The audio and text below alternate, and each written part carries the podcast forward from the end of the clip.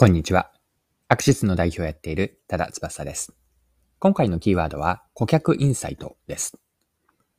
で、今回の話から話をしていきたいのは、まあ、そうそうこれが欲しかったと思われる商品にするためにはどうすればいいのか。これが顧客インサイトの発掘方法にもつながるんですが、どうやって顧客インサイトを発掘していくか、見出していくのか、このあたりを一緒に考えていければと思います。よかったら最後までぜひお付き合いください。よろしくお願いします。はい。今回の背景なんですが、日経クロストレンドのある記事を読んで考えたことです。記事のタイトルを言っておくと、変な行動を探せ。クリエイター島光一郎氏のインサイト発見術。顧客インサイトをどうやって発掘するのかという話が興味深かったです。お客さんの金銭に触れて、顧客インサイトという心のツボとか心のホットボタンを押すような商品とは何かが、これから読んでいくんですが、次のように書かれていました。記事から引用します。すでに言語化された欲望に応えるサービスに対して、人は便利だとは思うけれど愛しはしません。何かわからない欲望、気づいていない欲望に対して、これが欲しかったんでしょと具体を提示してくれるサービスの方に愛着を感じるのです。自分では言語化できていなかった欲しいものが目の前に現れると、現れると、人はそう、それが欲しかったの、と心を動かされます。はい。以上が日経クロストレンドの2022年8月23日の記事からの引用でした。はい。で、この顧客インサイトをどうやって発見していくのかなんですが、どうすれば今あったような、そうそう、それが欲しかったとなって、相手の期待をお客さんの上回るものを提供できるのか、この部分、また記事から続けて読んでいきます。どうやって人の隠れた要望を見つけるのか。それはすべて日常の中の違和感にあります。変わったことをしている人が少ないほど、他の人がまだ気づいていないという点で価値が高い。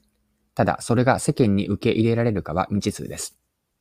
発見したものがインサイトとして他の人の共感を呼ぶのかどうかを判断するには、その変わった現象に名前をつけてみるといいかもしれません。言語化することで同じ欲望を持った人が気づき、その欲望が増えていきます。インサイトは買い手や受け手の方がよく知っています。受け手のインサイトやクリエイティビティでブランドが上書きされて変質していく。時には誤って解釈されることも含めてブランドは成長していくのです。はい、ここまでが記事です。でこの今の記事で書かれていた内容に自分のインサイトを発見するというやり方もちょっと少し加えていくんですが、顧客インサイトを発掘するポイントを整理すると次のようになっていきます。ポイント、えっとですね、1、2、3、4つかな。4つ挙げていきますね。まず書かれていたことの一つ目が日常の違和感を見逃さないこと。二つ目が尖った人のやっている変わったことに注目してみる。三つ目、それに名前をつけて言語化し、他の人から共感が得られるかというのを確認する。で、もう一つポイントとして付け加えておきたいのが、顧客インサイトといういわゆる求めたい答えというのはお客さんの中にあると。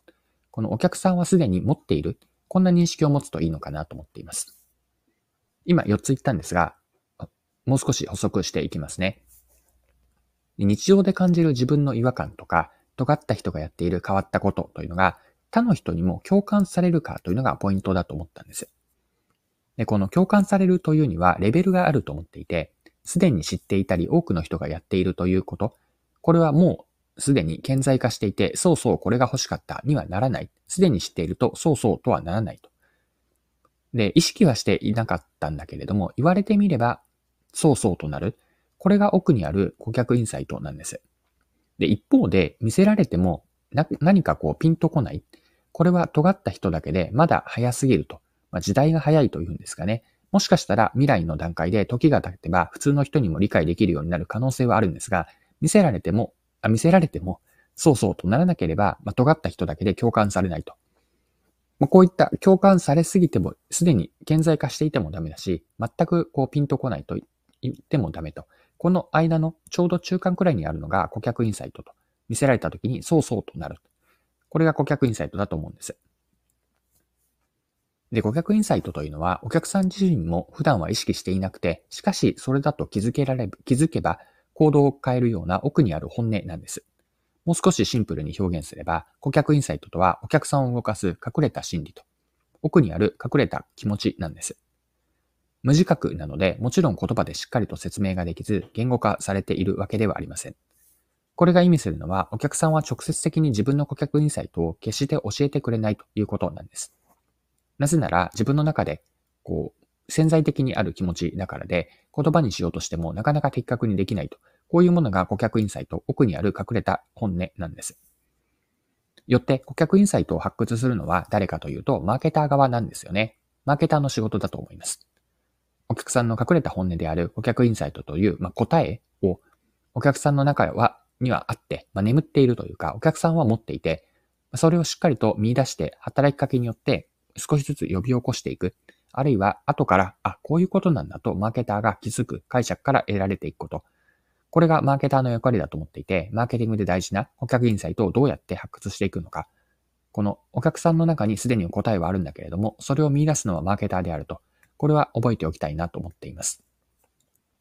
はい。そろそろクロージングです。今回は顧客インサイトをどうやって発掘すればという内容が話ができればなと、話ができたかなと思っています。まあ、最後に顧客インサイトの発掘のポイントですね。もう一度まとめておきます。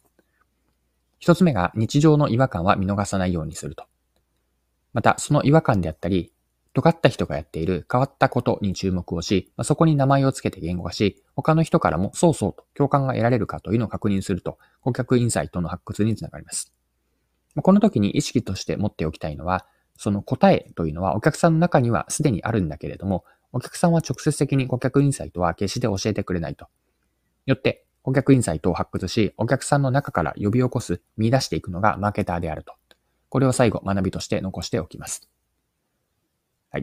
今回も貴重なお時間を使って最後までお付き合いいただきありがとうございました。それでは今日も素敵な一日にしていきましょう。